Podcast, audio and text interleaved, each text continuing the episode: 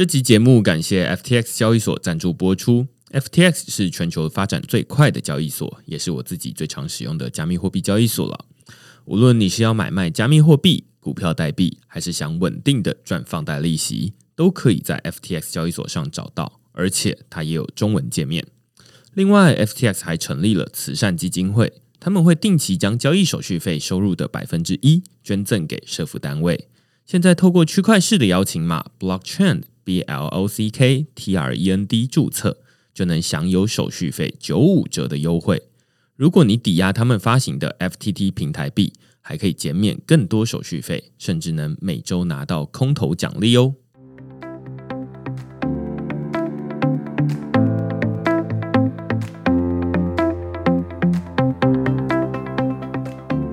Hello，大家好，欢迎大家来到区块市的 Podcast，我是区块市的作者许明恩。那简单介绍一下区块市哦，区块市一个礼拜会出刊三封的 email 给付费的会员，那其中一封就是你现在听到的区块市 Podcast。那另外两封我们讨论什么呢？这个礼拜我有一篇是请假，那另外一篇呢，我们讨论的是如何应对币圈的资产焦虑。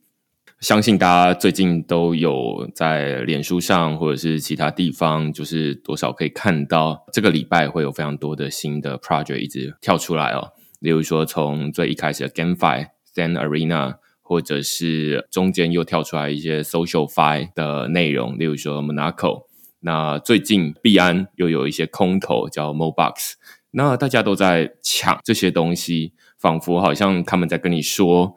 如果你现在不参加的话，你就要错过这个发财的机会喽。这样子，我相信应该有很多人跟我一样，是例如说你可能是上班族，没有时间研究这么多的东西，于是你可能就眼睁睁的看着这些财富跟你擦肩而过。那有的人就会想说，那算了，不管，我就先 app in，然后再研究，或者是干脆就不研究了，避免错过哪一次暴富的机会。那我自己本来是完全不会想要 APIN，就是 APIN 在这币圈里面，大家都会说比较像是一个盲目投资了，就是就完全不看，那我就直接这个投资。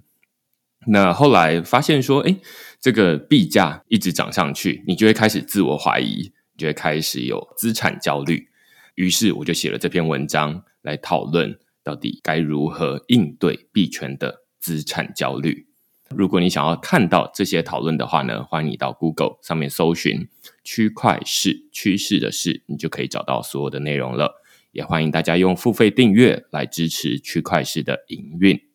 我们今天这一集非常开心，可以邀请到两个 Avalanche 团队的成员哦，一位是 Wilson，另外一位是李宁。我们请 Wilson 跟李宁跟大家打声招呼。嘿，大家好，我是 Wilson。呃，我现在主要负责 Avalanche 整个的这个亚洲市场。呃，我们现在覆盖面呢也比较广。我们现在有从整个的市场、社群、BD、运营、投资几个板块都会有。然后我们现在已经覆盖到包括大中华地区、呃越南、印尼、泰国、菲律宾等东南亚的国家。所以其实我们的覆盖面也越来越广。所以我们希望通过啊我们优秀的产品，然后不断的通过教育，让大家了解到好的产品、好的服务，什么是一个优秀的一个去中心化平台。然后不断的丰富整个生态，大家能用上更好的优质的去中心化产品。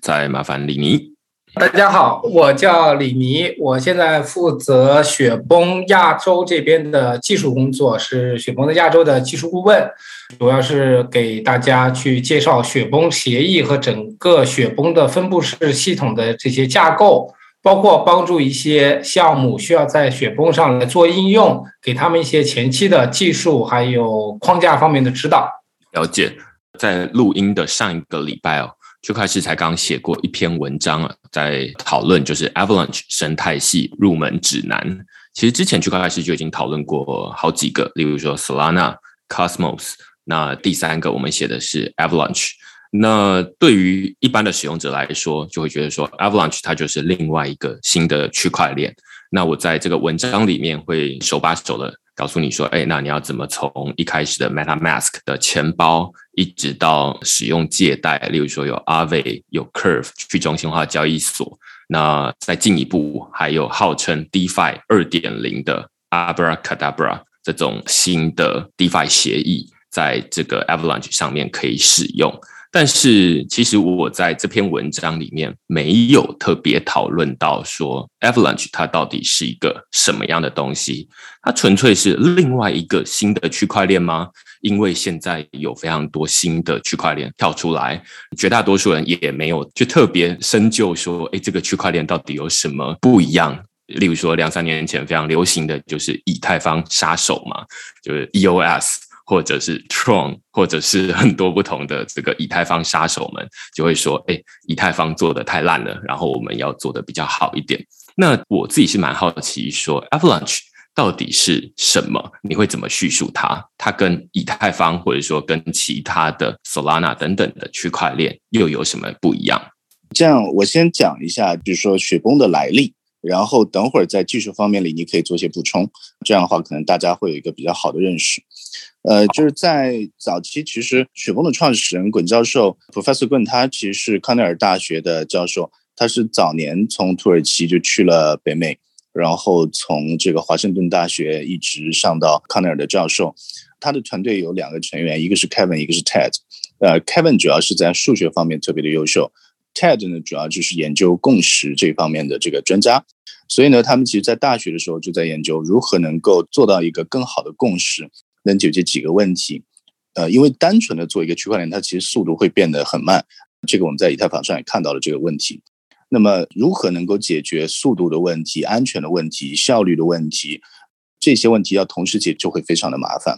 所以呢，其实要解决这些问题，呃，市面中有一些这一类的这个所谓的叫公链，他们用的是叫类似于优化的方式。如果你从芯片的层面来理解，比如说你理解手机里面的一个芯片。呃，其他一些项目它可能用的还是单核的芯片，但它做了一个超频，所以你感觉起来速度会变快。但是对于雪崩来说，我们做了一个五 G 的芯片，它本身的速度跟效能就快，所以是在底层的硬核的核心层面做了优化。所以说你可以理解这个共识更像是一个去中心化系统的一个芯片。所以说这个的优化给雪崩的这个系统带来是革新层面的一个推进。那么，所以说我们在整个的速度、效率、成本、安全性上都有了非常大的提升，这也是我可以理解市面中算是在市场上比较完整的一个系统。因为现在市场中会有非常多的这个 blockchain 的项目，它是先有概念再有产品。但是对于雪崩的这个 Avalanche 的这个 project 来说，我们是在大学的层面已经把共识研究完成之后，然后再决定把它呃 commercialize。所以是这个过程来说，我们的产品会更完整。然后从另一个层面来讲，雪崩带来的其实是一个去中心化的系统，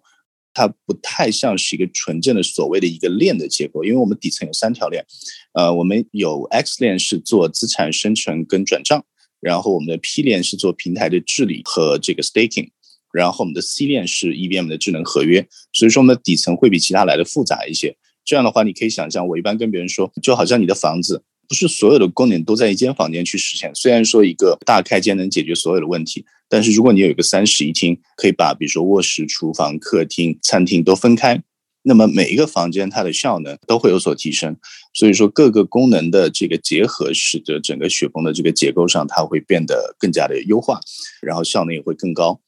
所以说，在这个结构下，我们把各个功能进行了分割，然后形成了组合。同时，我们这个链上也可以形成自定义的所谓叫 subnet。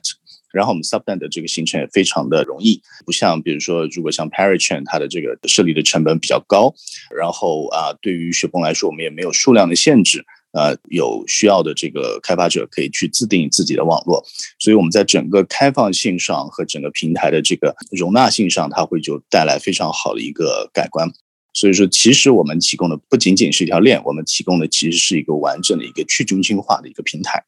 所以这个是我的一个简单的一个介绍。然后我觉得细节方面的一些技术，我觉得你可以跟啊李宁总做一下交流。他会从更技术的层面告知大家什么是雪崩底层技术的一些优势。刚刚的 Wilson 有提到，大家可能之前如果稍微再研究一点技术的话，就会听过这个叫做区块链的三角难题啦，就是说有安全、有去中心化、有效率，这三者之间到底要如何取舍？最理想的状态是三个都不要牺牲，就是同时又安全又去中心化。又有效率。但这边就想要问李尼啦，就是说，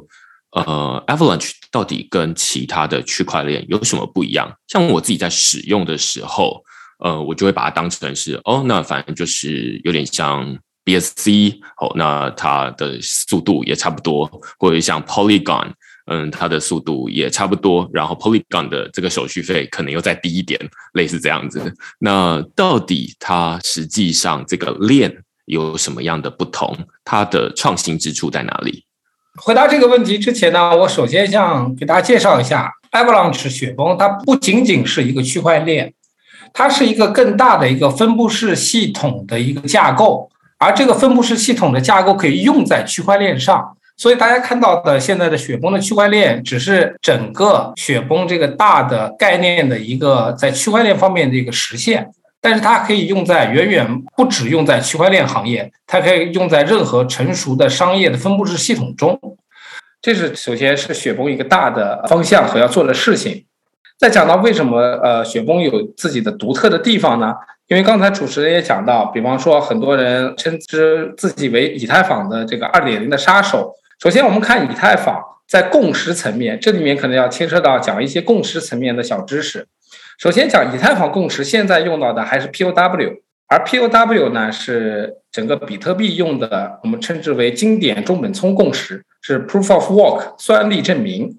即使以太坊这么一个革新型的、大家非常认可的一个区块链系统，它在共识层面其实并没有做任何的啊创新或者革新。用的是一个已经被 prove 成功的一个共识是 POW，然后以太坊正准备往二点零去过渡，二点零阶段呢会用 POS，POS 呢也不是以太坊独创的，POS 整个这个机制，呃，从理论到工程上实现是 Cardano ADA 那个项目的团队，呃，基于他一篇非常著名的 POS 的论文叫做 Ouroboros 衔尾蛇这个 POS 的一个理念。去演变成现在咱们看到的市面上的各个 POS 的系统，讲这个的目的是告诉大家，即使像以太坊在共识层面用了没有任何创新性的或者自己独创的一个共识理念，这是为什么的呢？因为是共识层面的东西，需要做一个新代的共识是非常非常困难的，因为它不光有大量的理论的研究和实验室的数学证明，更需要在一个工程就是代码层面去实现。才能最后形成一套大家接受的，在实践中被大家认可的一个共识协议。而雪崩是真正做了一个这样的，我们可以把它定义为第四代的共识协议。第一代是拜占庭 BFT 容错的这一代的共识协议，现在主要是用在像联盟链和私链之中。第二代就是 POW，以比特币为代表的算力证明。第三代是 POS Proof of Stake。权益证明是用在像以太坊的二点零，包括像波卡，包括像 Solana 这些用的都是 POS，而雪崩用的是自己的叫雪崩共识协议，我们全且可以把它称之为第四代的一个共识协议。而这个共识协议的核心的观念呢，在其中呢是一个叫亚稳态的这个概念。亚稳态呢是一个物理学上面的一个术语，简单来说就是在一个呃你觉得差不多的一个状态。就叫做亚稳态，那大家听起来可能觉得有点奇怪，什么叫你你觉得差不多的状态？就是我们再举个生活中的例子啊，咱们说水在一百度的时候是沸腾，大家知道这是一个稳态，就说你到了一百度，水一定是沸腾的。但是不到一百度的情况下，比方说主持人跟我说，我想喝一杯热水，那这个热水怎么定义热水？一百度是肯定是热水，但是九十五度的水是不是热水？那肯定也是热水。那八十度的水是不是热水？那肯定也是热水。任何这种一个状态就是一个亚稳态。我不知道这么讲大家明不明白啊？亚稳态的核心在于不要到一个非常百分之百确定的状态，因为到百分之百确定状态中，效率所消耗的资源、用户的体验都会大大的降低，因为你要到一个百分之百的状态。但是回到刚才讲的这个水烧热的概念中，也许我们泡茶只需要九十度的热水就可以去泡茶了。我未必需要一百度的热水去泡茶，所以九十度我就可以达到了。那回到这个例子想，大家说把水加热到九十度，那可能需要五分钟；加热到一百度可能需要七分钟，那我就省下来两分钟的时间。所以雪崩整个这套共识协议用的一个核心思想就是这个亚稳态，而推断到这个实践中使用呢，就是在你的交易、在你的块的确认各个方面共识层都实现的是一个亚稳态的这个一个概念，所以未必是要到百分之百这个状态下就可以达到一个确认，这就是亚稳态的一个首先讲的一个概念。第二个块呢，主持人讲到了这个不可能的三角，我们知道的，呃，安全性、去中心化和效率这块呢，雪崩呢是，现在市面上应该说为数不多的，可以很好的解决了这个不可能三角的问题。首先在安全性上面，雪崩呢现在用的是个亚稳态，基本上选择了一个理论上和实践中一个非常完美的一个门限值。那基于这个门限值的演算就是非常复杂，我们在这不展开讲。所以它从这块呢，保证了它的安全性。去中心化，那咱们现在已经看到，雪崩已经有超过一千个全网的验证人的节点，而一千个参与整个共识的节点，那这个的去中心化性在所有横向对比中也是非常高的。至于效率，现在雪崩的 C 链出块是在八百毫秒左右出一个块，所以出块速度也非常快，所以这个效率也是很高的。所以从这个角度上来讲，雪崩完美的解决了这个不可能解决的三角的问题。但是最后一点，主持人提到一个非常好的，作为一个用户的直观的感受来说，你会觉得，哎，现在我在雪崩的 C 链上做交易，其实跟在 BSC 在 Polygon 上差不多，甚至你会提到一个很关键的手续费可能还略贵一点。这是为什么呢？那既然说雪崩这么这么好这么好，这里面就要回回到雪崩的一个三层链的架构来看。雪崩呢三层链的架构分别是 X 链、P 链和我们看到的 C 链。应用呢，大部分现在在 C 链上，X 链和 P 链才是雪崩协议真正的一个精髓。X 链负责所有原生资产的创建，P 链负责所有节点验证人的考核、分组和指派工作。而 C 链并不是一个代表所有雪崩的一个区块链系统，而 C 链只是一个用整个雪崩的刚才讲到的共识协议，用它的分布式的架构去打造出来的一条类似于平行链一样的东西。换句话说，任何人，我 Wilson，包括主持人，今天都可以打造一条自己的，你可能不叫 C 链，我打造可能叫 L 链，也可以是 EVM 兼容的。Wilson 打造的可能叫 W 链，也可以是 EVM 兼容的，只不过是在一开始上线前，没有用户去自己去建一条定制化的链的时候，官方或者 Everlabs 他们自己做了一个相当于一个 sample 一个样本，是叫 C 链，而这个 C 链呢是用的 EVM 的这个虚拟机。同样，我可以选择波卡的这个 Substrate 的架构和 Substrate 的虚拟机，打造一条自己的一条这个这个链。现在的 C 链不代表着整个雪崩的能力，或者说也不能通过 C 链的手续费来看它为什么现在还比较高。换言之，可能我今天自己建一条我的定制链，也完全用以太坊的 EVM 的虚拟机，然后我可以把我自己链上的交易费自定义为零，都可以，是这样的一个概念。因为这一段的资讯量比较多，我稍微整理一下。从一开始，呃，我们提到就是说有很多不同的链，或者说有很多不同的共识机制了。那从刚前面提到有这个 BFT 拜占庭容错演算法，后面有这个以比特币为首的 Proof of Work 这个工作量证明，大家用算力，例如说可能就是大家常听到的挖矿了，你家电脑要有运行一个挖矿的软体。那你家的电脑，它的风扇它可能就会高速的运转，然后会产生热。那你家电费，像我一开始在挖矿的时候，诶，两个月五百块的电费就会变成五千块。那这就是在挖矿。那你换到的是什么呢？你换到可能就是比特币。但是大家现在对于这种 proof of work 都有一个比较常见的批评，就是说它太过耗电了，甚至它对环境不友善。于是后来又有人提出这个 proof of stake，那他们就是说，哎，其实既然要呃维持这个区块链的安全性，它未必要这么耗电，它可以用比较安全而且比较环保的方式。来解决这个问题，也就是刚刚这个李宁有提到的 Proof of Stake，那也就是以太坊二点零未来要采用的机制。我相信现在有一些听众就已经有把一些以太币抵押到以太坊二点零里面去赚更多以太币进来。那但是刚刚稍微提到，就是说 Avalanche 它是在下一代。那刚李宁简单说了一下，就是说，哎，到底下一代有什么样的不同？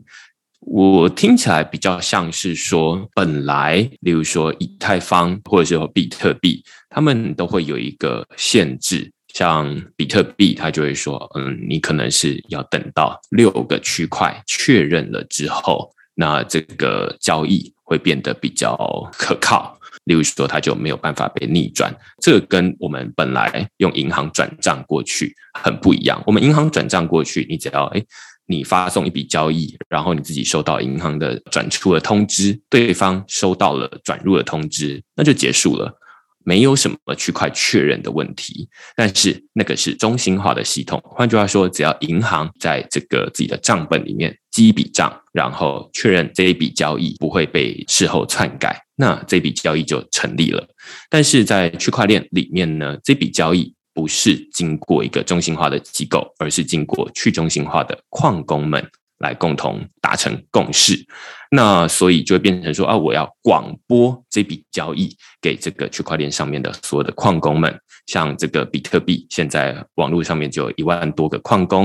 然后以太坊可能也有几千个或一万个。那由这些矿工们来帮忙记账。大家就会说啊，那你是不是记了？你是不是记了？那我们要等待一段时间，等到哎大家都已经记了，而且不会有另外一笔相冲突的交易来覆盖掉这笔交易，所以它需要等待一个区块确认的时间。但是呃，刚李尼提到了一个亚稳态的概念，就是说，哎，它其实不一定要等到。那样子，如果你是一个普通的交易，或者是一个经济价值未必这么高的交易，例如说，你刚刚就以热水为例嘛，就是说，如果你说你要喝热水的话，你其实不一定要一百度啊，它比较耗电，而且比较耗时间，那说不定。你就是只要七十度，你就会觉得热了。那如果是用来，例如说泡泡面的话，那可能七十度不太够，你可能要九十度。所以它会有一个不一定要全部都到百分之百的情况。于是它就可以透过这样子，让这整个系统变得比较有效率一点，就可以改善说，哎，现在大家都会说这个区块链它可能效率不够高，于是会造成这个手续费。慢慢上涨的问题，那现在就会变成说，大家都在找有没有一个可以兼顾安全、可以兼顾去中心化，同时兼顾效率。那这可以说是 Avalanche 的其中一项创新，在这个共识里面，可以这么说吗？啊，完完全可以这么说。另外再补充一点，呃，其实整个呃雪崩的这个共识，它设计的非常复杂。补充一点，就像以太坊，它的矿工之间同步消息呢，它是一个点对点的，就是我一个点把这个消息发出来，会发给一个 P to P 的一个网络中去，大家互相去传递这样的消息，所以它的这个效率是比较低的。而雪崩用的是一种叫做病毒 epidemic 传播模式，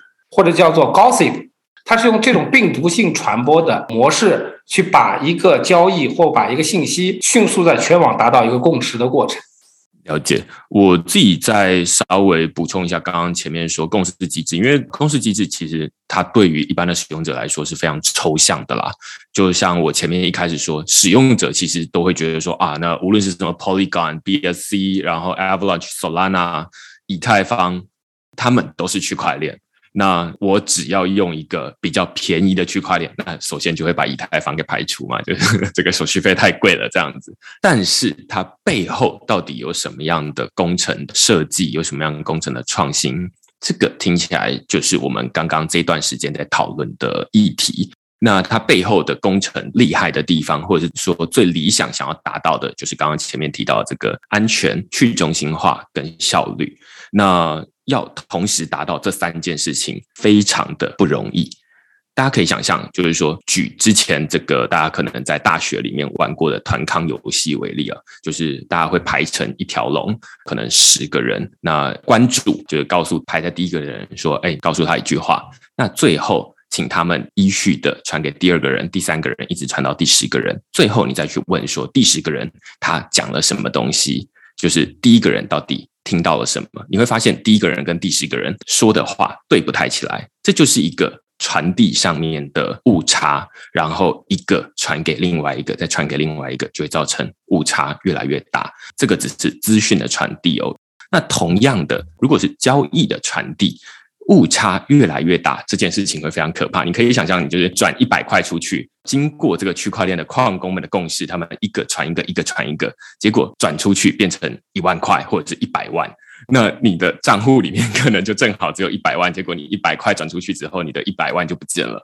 这样是不能接受的。那为什么会有这样的情况呢？有可能是网络上面会有很多的不稳定，它可能会有这个传递的延迟，它可能会有外力的介入，例如说那边的天气不好等等的。很多不同的情况，如果你是这个工程专业，尤其读过这个计算机网络的话，你就会知道说，在这个网络的环境是非常的险恶的。所以，要如何设计一个安全、去中心化？去中心化就是说，这个传递的人要非常的多，它不是什么十个人这个团康游戏哦，它是一万个矿工要同时获得一样的资讯，这是非常困难的一件事情，而且最难的是。要有效率，就是你要在最短的时间让一万个人同时获得同样的资讯，这就是工程上最困难的地方。那所以大家会看到说，哎，很多人在做这部分的创新，说啊，那从一开始的这个拜占庭容错演算法，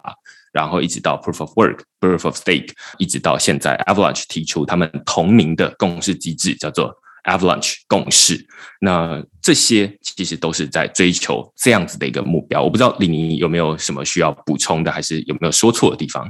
基本上主持人说的都非常正确。我只是想强调一点，就是雪崩的真正的目的，它并不在于大家一直用它官方做的这条 C 链，而是任何人可以以最低的成本自己去发一条链。这条链也许只跑你一个人的应用就够了。比方说现在比较火的这种 GameFi 啦，或者说社交的 SocialFi 啦，你未必要去挤到 C 链上去做你的应用，你也可以给你的自己的应用非常方便的，可能在一两天之内就可以搭一条在雪峰上自己的定制的链。而这个链上呢，你也可以选择 EVM 兼容的这种机制，你也可以选别的智能合约兼容的机制，非常灵活。这才是雪峰真正想做的事情。也回答主持人讲，为什么嗯，C 链上的成本并不是那么低？因为本质上来讲，官方不是说所有的应用都必须在我们自己打的一个 sample 的一个 C 链上去用，你完全可以在自己创造的链上去用，有点像波卡的平行链的概念，parachain 的概念，只不过是波卡的这个门槛太高，成本太高，而雪崩会给大家的开发者和用户提供一个非常便宜的去定制一条链，在雪崩整个大的生态。体系内去运用的一个场景，嗯，我觉得蛮有趣的。这跟之前我们在讨论 Cosmos。波卡我是还没有在区块链里面讨论过，叫 Polkadot。那但是 Cosmos 他们也提出类似的想法，就是说大家现在都发现说，如果把所有的交易都塞在同一条链上面去，哎，那有可能会有比较低经济价值的。例如说啊，我可能只是在玩游戏或者是传简讯、传讯息而已，这就比较低经济价值。毕竟大家可能跟身边朋友很多乐色话要讲嘛，那所以它不是一个说什么多重要的事情。但是同时也会有高经济价值的，例如说啊，我要发出一笔交易，然后这笔交易可能是一千万美金，或者是更多钱，然后我要抢一个在去中心化交易所里面的一个价差，或者是两个去中心化交易所里面有一个比较低，一个比较高，我要去赚价差的时候，只有第一个人能抢得到，于是大家就会抢着要当第一个。去发送这笔交易，于是他就会把手续费拉得很高。那这时候你就会发现，他想要成为第一个的时候，发现前面有很多刚刚那个朋友在传讯息的交易等待被处理，那就会大家塞在一起。于是现在大家都会想说啊，那是不是可以把这些根据用途分开来，他们各自去不同的链上啊？例如说，Avalanche 会有自己的 C 链，然后希望说，哎，未来例如说游戏可能啊，他们叫做这个 G 链好了，那或者是还有其他的这种证书上链的应用，又叫做什么 Z 链。之类的，那所以这就会比较可以拆开来，而不用说大家全部都挤在有点像一条高速公路上面，很急的人，身价千亿的人，跟这个跟别人聊天边走边聊的人，他们塞在一起，那就会造成说这个效率好像不彰，然后大家会比较抱怨的情况。我不知道是不是类似这样的情况。啊，我我觉得主持人这个比喻特别好。就在于以太坊你把它看作一条路，上面的车非常拥堵，非常塞车。那大家换了一个 BIC，觉得这个是新修的。但是你想想看，这个 BIC 这条路如果跑的车多了，它总总之有一天它又会塞。那那时候你再怎么办？而雪崩呢，就是说我不是说我修了一条路，当然了，C 链是一条我我修的路，是给你们看一看怎么修这条路。你们觉得很好的话，你可以非常轻易的一两天内，你可以自己修一条路，上面跑什么车，怎么收费，你完全自己定。我觉得这个比喻是非常形象的。那这个是比较抽象的工程的部分了。我们现在再拉回来啊，因为相信大家会比较关心的是说，那好，假设有这些技术的创新，到底在 Avalanche 上面？有哪些有趣的应用？我之前在这个 Avalanche 这个生态系入门指南里面有稍微提到，就是说，哎，现在好像非常多以太坊老牌的 DeFi 应用都跑到这个 Avalanche 上面来开分店。呃，例如说 Aave，他们就会说啊，那我们在这个 Avalanche 上面也可以吸引到一些使用者啊，所以我就直接把我们的借贷服务开到 Avalanche 上面去。Curve 去中心化交易所也是这样。那当然也有一些本土的在地的特色小店。例如说，Trader Joe，它就是一个有点像 Uniswap 这样的去中心化交易所的功能，但是诶，它就不是 Uniswap 跑来这边开，而是诶，在 Avalanche 自己独立长出来的特色小店。我不知道 Wilson 这边有没有知道一些 Avalanche 上面有趣的特色应用，是可能在其他不同的链上是没有看到的，然后它是一些有趣的创新应用，可以让使用者来玩玩看。是这样，我觉得今年就是二零二一年，我觉得还是一个基础年。基础年是什么意思呢？就是可以理解各个公链，我们把它当成城市，当成 App Store。那么现在看各大竞争的公链来说的话，每个平台上可能也就几百个 Apps，然后原生的或者是比较有亮点的，可能也就几十个 Apps。所以我觉得现在还是一个非常非常早期的一个阶段。那么大多数人看到的基本就是，比如说包括 DEX 或者跨链 DEX，还有这个借贷，逐步呢也会看到一些衍生品上来。那么其实快速的应用的叠加，我觉得还是复制性的比较多。两类，一类是刚才说到的，比如说 a v i Curve 这种，它是从以太坊原生，然后在多链部署，这是一类。第二类我觉得比较多的还是 Fork。就是我觉得你本身的这个产品底子做的比较好，但是我做一些优化，比如说 Trader Joe，Trader Joe 就是一个非常 community driven 的一个项目。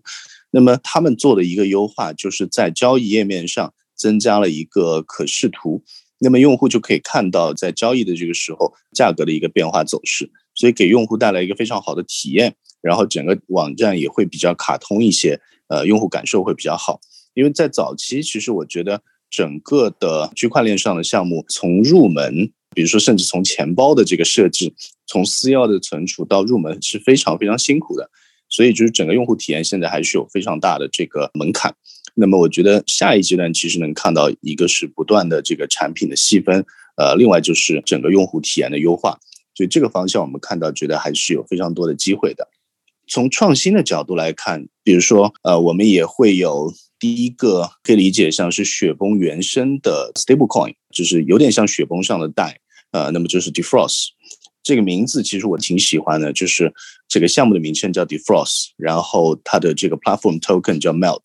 这个 stablecoin 叫 H2O，那跟雪崩就很匹配，就是从雪化成了水，那么刚好是往这个生态里面注入流动性，那么水就代表流动性。所以说，就给整个生态带来了很多这个生命的机会，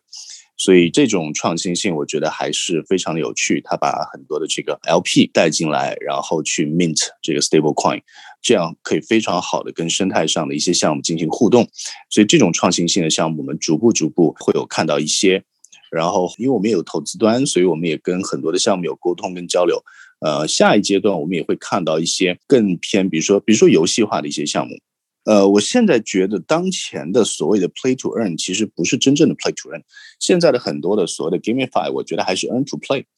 就是大家是为了赚钱而去玩，而不是玩的好玩，顺带赚点钱。那么第一阶段，我觉得已经把 earn to play 去实现了。那么其实我们最近聊过一些项目，他们其实要在明年可能二季度才能上线。那么这些类型的项目，它可能在这个游戏化方面、可视化方面、美术方面，然后可玩性方面都有了大幅的提升。那我觉得到了明年二季度可能会看到更多的所谓真正的所谓叫 play to earn 的项目进入到生态，所以这一块儿我们觉得还是不断不断会有新的这些项目会涌入。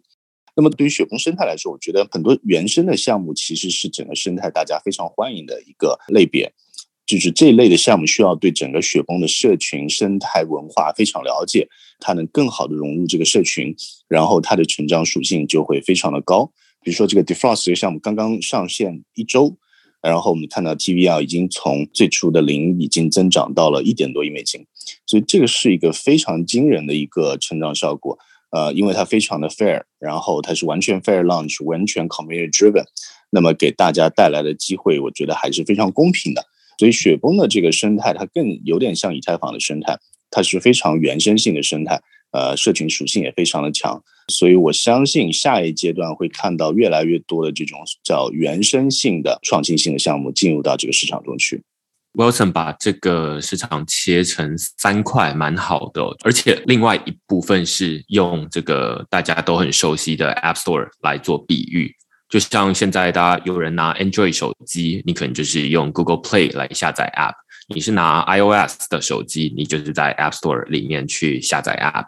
于是大家可能会看到一些应用、一些 App，它是在 Google Play 跟 App Store 里面都有的。例如说 Line、Facebook 等等的，他们就像是在以太坊做完了之后，哎，那又有一个新的手机的作业系统出来了，然后他们会有这个应用商店。于是我就去支援。那在这个区块链这边就是跨链了，支援。那我去其他地方开分店。那所以你在每一个手机的作业系统的 App Store 里面，你都可以看到 Line、Facebook、WhatsApp 等等的这些应用。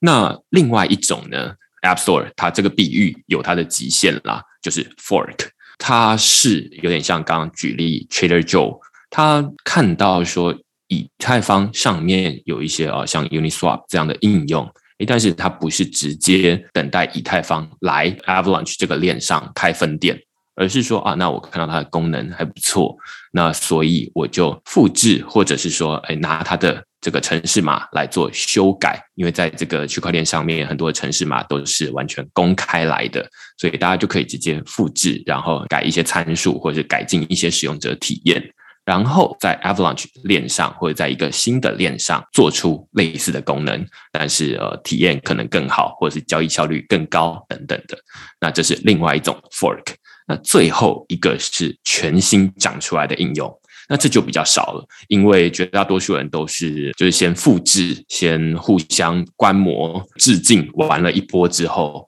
再看说，哎，那我们有没有什么新的应用可以长出来？那通常有新的应用出来之后，大家也很快会被复制到其他的链上面去。举刚刚这个 D First 为例哦，就是刚刚 Wilson 提到这个。Project，它其实就是在我们之前这个呃 Avalanche 生态系入门指南里面有提到的 Abracadabra 这个 Project 的，有点像是 Fork，它也是类似的机制，就是说它想要创造出一个美元稳定币。那在这个 Abracadabra 这个 Project 里面，他们创造出来的美元稳定币是 MIM，但是在 Deforce 这个 Project 里面呢，他们创造出来的美元稳定币叫做 H2O。那如果你这个英文足够好的话，肯定就会知道说，哎，defrost 就是这个冰块解冻的意思。那他刚刚 Wilson 也说，哎，这跟这个 avalanche 中文它叫做雪崩，其实有雪。又有解冻，所以它就会变成水。那所以刚刚是说这个美元稳定币，它的名字叫做 H2O。哇，那这样整个串成一个故事这样子。那它实际上在做的事情跟 Abracadabra 蛮类似的。我这边不延伸讨论，如果大家有兴趣的话，可以去那边看，就是呃那一篇 Avalanche 生态入门指南里面会说，哎，Abracadabra 它是怎么运作的，甚至跟之前我们讨论过这个叫做 Alchemax 这。这个我那时候把它称为叫做会自动还款的 DeFi 借款。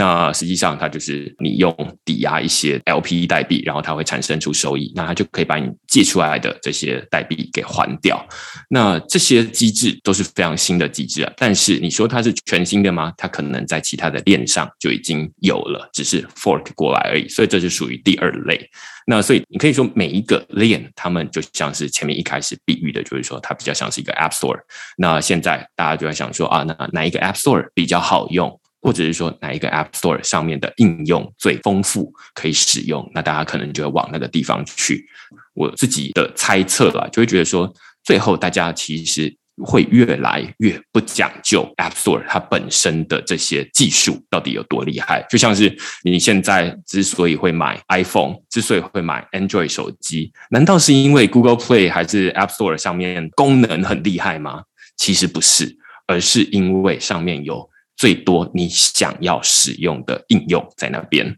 所以大家会看说，哎，现在还会讲究说，哎，我的技术很厉害，然后有哪些原生的应用等等的东西，这会比较像是一个早期的象征。那如果你把时间拉长来看，你会发现说，哦，未来大家不太会再去讲说，啊，那我是哪一个链，因为这个链很厉害等等的东西，大家就是直接会讨论说，哦，你说哪个应用，那那个应用在哪里，我就直接去用了。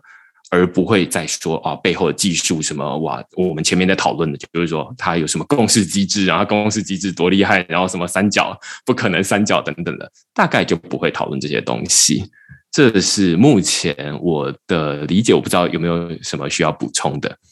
我觉得讲的挺好。呃，我觉得明年开始会启动，真的是 D App 的一个爆发年。呃，因为当平台稳定之后，你会大家可以看到，这个头部投资基金都融了非常多的钱。然后平台也基本上是打稳了，会有很多的开发者进入这个生态，包括今年的 GameFi 也带来了很多的新的用户，有很多的这个 NFT 的出圈，所以我觉得明年是一个非常好的 DApp 年，呃，我相信可能会有超过比今年十倍以上的 DApp 进入这个市场，所以我们会看到更多的细分的机会进入到这个生态。我自己另外一个，我相信也是大家很常被问到的问题啦，或者说每次问出这个问题，大家都会有很多不同的意见，就是到底未来像是手机一样，就是说市场上只剩下就是 iOS 的 App Store 跟 Google Play 这两家独大，还是会变成是？像现在这样，就是说，哎，你使用的是哪一个链？然后，哦，有 Solana 链上，然后有 Avalanche，有 BSC，有 Polygon，有最近 Crypto.com 又做出他们自己的 Chronos，后来还跳出一个什么 Boba，就是这个波霸珍珠这样的概念，就是珍珠奶茶，感觉很亚洲。那到底未来会是一个多链并存的时代，还是会回归到另外一部分人就会说以太坊最大？就是说，未来只会有以太坊跟以太坊的 Layer Two，就是他们的这个第二层网络。我不知道两位会怎么看待这样的一个市场的发展？呃，我觉得短期之内还是会是一个多链爆发的一个状态。比如说，您今年看到最早的时候，在今年年初，呃，Avalanche 那时候排名只有一百名左右，但是你看到通过一年的努力，它已经上升到了前十。所以这样的类型，它是真正靠技术驱动型的，我觉得会不断的被开发者和用户发现，因为开发者需要用到的是一条好的一个底层技术，他不希望这个技术经常出问题，他也需要一个开放的平台，大家都能进入到这个市场去开发，然后用户呢需要的是简单好用，呃，所以就是类似于像 Avalanche 这样的平台，真正有技术硬核的，我觉得它是去改变世界的一个非常好的一个角色。但是市场中当有非常多的这个资金在涌入的时候，其实每条链都有自己的机会。那有可能会有几种情况，一种情况就是各个链会有细分，比如说某条链大家觉得它上面的 Define 就特别好用，大家就习惯性的去使用那个 Define；。然后有些链它可能游戏特别好用，它可能大家就习惯性的各种游戏聚集在那个平台上。那么第二种可能就是它会逐步的细分。那么第三种状态可能是底层的多条链都是会存在。然后存在的过程中，就好像城市不可能说一个国家只有一个大的城市，比如说北京、上海、深圳，那么全球在哪怕金融中心也会有好几个金融中心。呃，我觉得这个并行的概率还是比较大的。那么，但对于用户来说，我觉得未来的用户可能进入这个 Web Three 的这个体系，它可能甚至会变成更加无感。他可能直接用他的社交账号或者新一代的这个呃搜索发出来的这类账号，可能就可以进入到各个生态里面去。他想要玩的东西可能会变得更加集成，他可能甚至不用在乎有没有 gas。他只需要在乎自己有没有收益，甚至他可能收益跟 gas 都没有，他通过一系列的这个对社群市场的付出，他可能就可以赚取收益。所以我觉得后端可能逐步逐步从底层的角度来看，它会逐步变得更加下沉，然后用户可能看到的是更加上层的一些呃应用啊、平台啊、聚合的一些工具啊，更加用户层面的东西。所以我觉得有可能会形成这样的分叉。但是如果说在未来几年里面说某几条链，比如包括 Avalanche 跟 Solana，现在竞争也非常的激烈，那么在某些方面形成头部效应之后，我觉得还是会有偏头部的这个机构会占有非常大的市场的这种趋势出现。但是具体是谁，那就得看可能未来，比如说三到五年的发展才能形成这样的格局，就现在就会比较难说这个事情。对，因为我自己对于现在非常多区块链跳出来，包含 Wilson 你刚刚提到竞争哦，我觉得还蛮有趣的是，或者是说，身为一个使用者，最喜欢看到的就是大公司或者是大链们在互相砸钱竞争，就像之前这种非常多补贴战嘛。那像这台湾在叫外送的时候，那可能就会有 Food Panda 跟 Uber Eats。的这种砸钱补贴，所以我就是要点餐，我就先看哪一家补贴的比较多，那我就用哪一家。其实现在使用 DeFi，我也是类似这样，我就会发现说啊，Curve 它在以太坊上面也有，在 Polygon 上面也有，在 Avalanche 上面也有，那还有什么 Phantom 啦等等不同的链，既然我都要使用 Curve。那我就看哪一个补贴的比较多。那目前看起来各个链可能多少都有自己的叫做生态基金。那因为我们前面讨论到比较多是关于技术的竞争，那技术的竞争就是对于开发者比较有感啊，就是说啊，那这样子我就可以用这样的架构来做很多的事情。但是更多的使用者他们看到的是有很多的钱来补贴，哪里钱多我哪里去这样子。那所以我自己现在蛮好奇，像这种生态基金，它可以算是一种竞争。的策略吗？然后又看到说，哎，很多的新闻会说啊，那我们这个公链又拨出了几亿美金来当成这种生态基金，这种钱到底都是从哪里来的？然后又是怎么决定说要把这些生态基金交给哪一些链上的应用？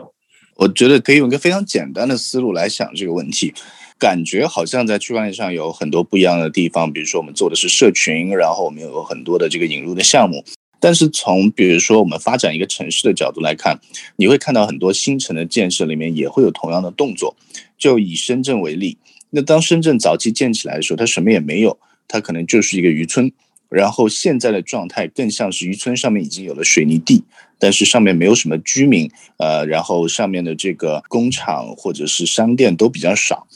那么在这个建设的过程中，政府就需要做几件事情。第一个叫招商引资，第二个叫人才引入。那么就告诉更多的这个企业说，哎，其实你们来我们这边这个做公司做企业，可以得到更好的扶持。那企业说一看，哎，不错，好像我这个税少了，或者是我的员工的福利好了，他有可能会过去。这种就是政策上的激励。那么用户引入也是，其实跟社群建设是一样的。那我需要在我的整个的这个 Web Three 的区块链上的这个下一代的平行世界上，我要引入更多的生态的用户。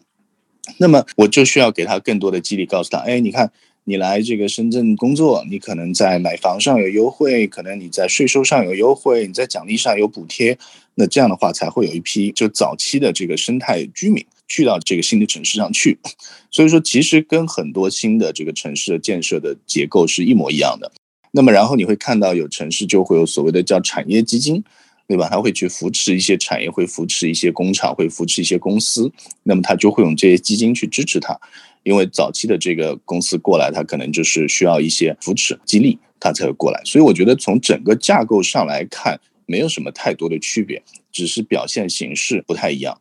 那么在各大公链其实自己都非常的有钱，包括有自己的融资上的这个资金啊，所以这个时候大家就要去看 token economics，在这个 reserve pool 里面或者整个生态的这个激励发展这个池子里面，会有非常大的这个资金，就是拿来去支持整个生态发展的。那么这样的这个所谓的叫 token 的激励，才能促进整个生态的爆发。所以我觉得整个经济循环的设计会对整个生态的发展起到一个非常重要的一个激励的作用。我蛮喜欢这个比喻的，就是像是在发展一个城市，甚至你说在发展一个数位世界的国家一样，其实它都会有一笔基金，然后要招商，然后要引入人才。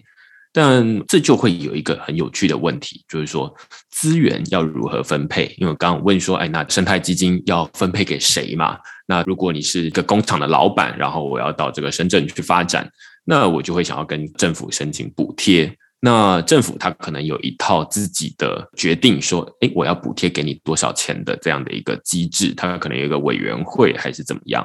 ？Avalanche 也有这样的委员会吗？或者是说，这个钱到底要怎么决定？说要分配给哪些开发者？这可能就会决定说，哎，开发者他是不是愿意跑到这个新的地方来开一个分店？那因为在这个链上，它其实又跟这个刚刚说城市开发有一点不太一样，因为我开到这边来，我甚至不需要物理上面的移动。而只要甚至最简单，就是我城市码复制贴上 deploy 就结束了，有可能是这么简单。那所以他就会决定说啊，那这个是不是一个足够多的诱因？那回过头来就会看说，那到底资源是如何分配的？我还蛮好奇，Avalanche 它会如何分配自己手上的这些资源？这个的确会相对比较复杂一点。呃，现在呢，其实我们会有一个叫 Avalanche Rush Program，这个 Rush Program 我们应该是在八月份启动。最早就是引入了包括阿伟 Curve 啊、苏西这些机构，然后到平台上来入驻。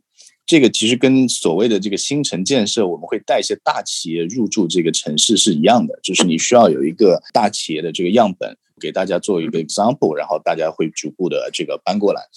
所以这个其实做的动作是类似的。所以这个 ten million token 按照现在的市价来说的话，应该已经价值十多亿美金了。那么这个 reserve pool 其实会不断的去 review 一些新的项目，会有迁移过来的项目，就好像像是移民，也会有一些原生的项目，就好像原住民。那么这样的这个结构呢，会同时支持这两类项目去发展。那么现在会有一个 team 来 review 申请的这些项目，因为现在的这个所有的这些 d apps 的发展，都都在非常的早期。所以说，它在这个项目的质量上面，它是不是有做过尽调，就 due d 然后是不是有过审计，然后它的代码是不是靠谱？所以所有这些东西是需要有一定的 review 的，不然的话，我们也担心就是它会有一定的风险。所以现在这个整个的审批过程还是有一个 team 专门去 review 这个 Avalanche Rush 的这个申请。第二部分的这个支持呢，是来自于我们的 grant，我们也有 Avalanche X，这也是一个这个 grant 体系。但其实你看到，就是我们给的 grant 不像是 Boca 或者是 Polygon 给的这么高频，就是他们走的这个策略是属于小额高频啊。但是我们相当于是对项目的审核，我们会更在乎这个质量。所以其实，在市场中听到我们给 grant 的消息还是比较少的。第三块会来自于我们的生态基金。那么我们会有北美的生态基金啊，叫 Blizzard，然后我们亚洲也有一个独立的生态基金叫 Avatar Venture。因为我们在不同的区域，我们看到的项目视野、接触到的资源会不太一样，所以说我们希望说能够在全球去支持到不同的开发者，呃，在我们可触及的范围内去支持到这些开发者。那么生态基金的方式是以投资的形式去注入，那么同时在项目扶持上会给他一些帮助。因为就好像你带一个新的项目进入到这个生态，它其实和现有的这一些我们叫所谓叫 OGs，就属于老的这些原住民，其实并没有那么熟。那么我们也会帮他们去认识一下邻居啊，让他们了解这个生态的一些习惯啊，然后社群的一些习惯啊，帮助他们做一些推广宣传啊。那这样的话，一个新的项目会更容易的进入到这个生态，去融入这个文化，去融入这个生态。所以基本上是分这这么几个层面来看。相信大家听到现在啦，就是会觉得说啊，现在其实参与区块链上面的 DeFi 应用、GameFi 应用等等的，你会有很多的好处，其实就是这样来的。因为各个城市，如果说这个一个链都是一个城市，或者各个国家。都在蓬勃的发展的过程中，然后他们手上有一些他们自己的代币，虽然这个代币最近价格可能会上涨，那未来也有可能会下跌，但是哎，你就可以去看说，你身为一个使用者，大家都在竞争使用者，所以你就会想说啊，那哪一个国家的移民条件比较好？那你可能就会想要移民过去。这无论是开发者或使用者，其实都一样。开发者也会看说啊，那你愿不愿意给我补贴？那我愿不愿意去那边开分店？那从使用者的角度来看，你就会说啊，去哪里买东西会有折扣？你就会移民到哪个地方去？所以这也是我常常在这个节目里面或者在文章里面鼓励大家，现在其实就是最好动手做的时刻。因为现在大家都在涨起来，大家都在抢用户这种最珍贵的资源。那如果哎，你一下子就是开始熟悉了 Avalanche，或者熟悉了像这个最近我觉得最有代表性的可能是 X Infinity，有非常多菲律宾的用户，他们一开始使用的区块链不是什么以太坊，不是什么比特币，而是 Rolling 这个 X Infinity 他们自己开发的一个可以说是私有的区块链了。那这个私有区块链，它可能对很多人来说是默默无闻的，但是对于 X Infinity 的玩家或者是在菲律宾来说，它可能重要性就像是比特币一样，甚至比比特币还重要，因为这就是他们实际上每天每天接触到的东西。所以大家都在竞争说，哎，你对于很熟悉的人来说，你可能会觉得说啊，你的学习的历程是从比特币到以太坊，而然后中间可能又有 Tron、EOS 等等的东西，然后到 Solana。然后到 Cosmos，到这个 Avalanche，到最新的什么 Chronos 等等的，但是现在有一批人进来，他们不是这样子跟你从比特币、以太坊慢慢学过来，他一开始就是 GameFi，一开始就是 NFT，一开始就是 Metaverse，一开始就是你完全没有用过什么 DeFi 二点零，他连一点零都直接跳过了，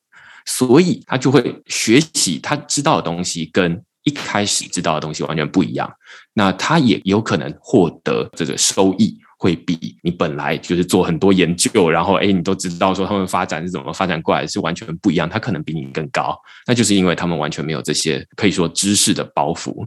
所以这是一个全新的开始。有的人常常会问说，哎，我是不是应该要从区块链的第一集 podcast 开始听？是不是从区块链的第一篇文章开始看？其实不用，你每一次进来都会有很新的，就是当下最新最适合你的东西。让你上手，而且这个进入门槛还在越来越低，要不然你就是晚一点再进来，那时候可能会更简单，但是可能好处也没有那么多，因为当竞争已经慢慢的这个成熟了之后，大家就不太需要这么多的补贴。你现在进来，你会觉得说啊，那这个市场一片混乱，但是反过来说，你也会获得最多的好处，因为大家都在撒钱吸引你过去。这是我目前看到的还蛮有趣的现况了，我不知道李尼或者是 Wilson 有没有类似的观察呢。